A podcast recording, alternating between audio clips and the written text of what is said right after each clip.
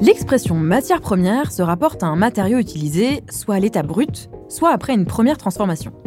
Mais quand on y ajoute le terme secondaire, ça devient un déchet qui a été transformé en vue d'obtenir un produit utilisable dans les procédés de fabrication pour remplacer la matière première initiale.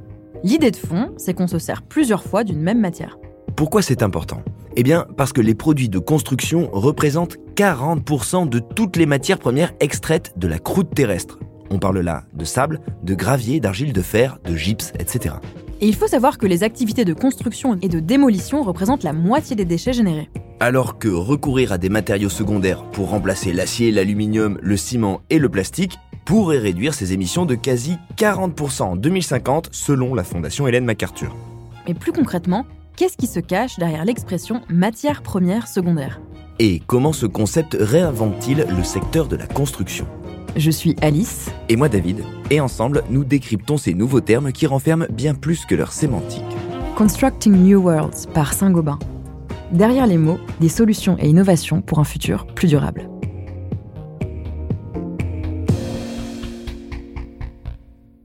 L'expression matière première secondaire, qu'on appelle aussi MPS, a fait son apparition dans le secteur industriel et dans le monde du bâtiment à la fin des années 2000. Concrètement, ça peut être par exemple des résidus de traitement thermique des bouts de stations d'épuration valorisés dans des matériaux de construction. Mais ce type d'action représente seulement de très faibles proportions du total de la matière utilisée dans l'industrie à l'échelle mondiale, même si des progrès ont été faits ces dernières années dans certaines filières, notamment l'aluminium, le papier, le gypse et le verre. Pour d'autres matériaux comme le bois, les textiles, les plastiques, les biodéchets ou les granulats issus des déchets de construction et de démolition, une deuxième transformation des produits n'est pas vraiment au point. Et c'est pourquoi le taux d'incorporation des matières secondaires augmente peu depuis une vingtaine d'années. L'une des raisons à ces difficultés, c'est le statut des MPS, en fait, il est à mi-chemin entre le déchet et le produit. Si techniquement ce résidu transformé peut devenir un produit utilisable dans les procédés de fabrication, ce n'est pas simple au niveau réglementaire et législatif. En fait, tout le monde n'est pas d'accord sur le moment où, après quelles opérations, un déchet devient une matière première secondaire. Ça évolue un peu. L'Europe, notamment à travers son Green Deal, a un plan d'action circulaire et travaille pour faire sortir les MPS du statut de déchet. Il y a aussi un facteur qualité et un facteur prix. Par exemple, pour les démolitions à base de béton, il est possible d'économiser les gisements de granulats naturels grâce à des techniques de déconstruction sélective qui trient les déchets de béton parmi les autres matériaux. Mais ce sont des pratiques encore très peu répandues. Et surtout, une fois récupérés, les déchets de démolition sont souvent pollués par d'autres déchets du fait d'un manque de tri à la source. Ils vont alors devoir être dépollués avant d'être transformés.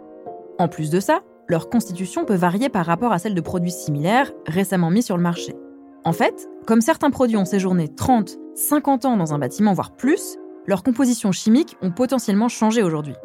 Tout ça pour dire qu'à la fin, c'est compliqué d'obtenir une qualité proche de celle d'un produit vierge. Et ça, ça n'aide pas à convaincre quand en plus le coût d'une MPS est supérieur à celui d'une matière première initiale. Malgré tout, dans la plupart des pays, et en Europe notamment, les acteurs s'engagent dans cette voie des MPS par différentes actions des lois comme celle en France pour la croissance verte ou à travers des programmes de recherche. Oui, on ne peut pas tous les citer, mais il y a eu notamment entre 2017 et 2020 le projet européen Ceramco, Secondary Raw Materials for Concrete Precast Products. L'objectif était d'augmenter l'utilisation de matières premières secondaires dans des produits préfabriqués en béton. Ou encore le projet FCRBE, Facilitating the Circulation of Reclaimed Building Elements, en collaboration avec sept acteurs européens, dont Bellastock et le CSTB en France. Bref, pas mal d'exemples assez parlants. Mais pour aller plus loin, il faut désormais passer un cap afin que les produits secondaires soient en mesure de répondre aux exigences des marchés et ne viennent pas dénaturer la performance globale des matériaux. La réglementation pourrait par exemple obliger à utiliser une part de MPS. Ça permettrait aux filières d'accélérer leurs efforts. Il pourrait aussi y avoir l'option d'incitation financière pour favoriser du contenu recyclé ou pour que les coûts et les contraintes d'enfouissement des déchets, actuellement trop faibles, puissent renverser la tendance. C'est ce que la nouvelle REP sur les matériaux de construction en France met en œuvre. Un objectif sur le taux de valorisation des déchets de démolition, à la fois global et propre à certains matériaux comme le verre ou le plâtre. Il y a aussi un objectif sur le pourcentage de réemploi des matériaux de construction. Et puis à tout ça, il faudra ajouter un enjeu d'économie d'échelle pour que les industriels parviennent à réduire les coûts. Ça viendra si le marché se structure. C'est ce qu'essaye de faire l'Union européenne, développer les marchés des MPS pour garantir la circulation de matériaux recyclés de bonne qualité dans l'économie européenne et minimiser le besoin d'extraire.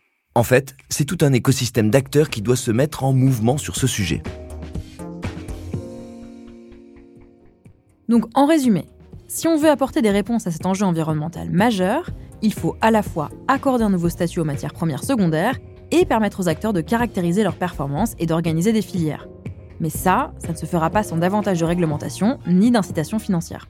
Et rien ne sera non plus possible sans le développement de partenariats. Personne n'y arrivera seul.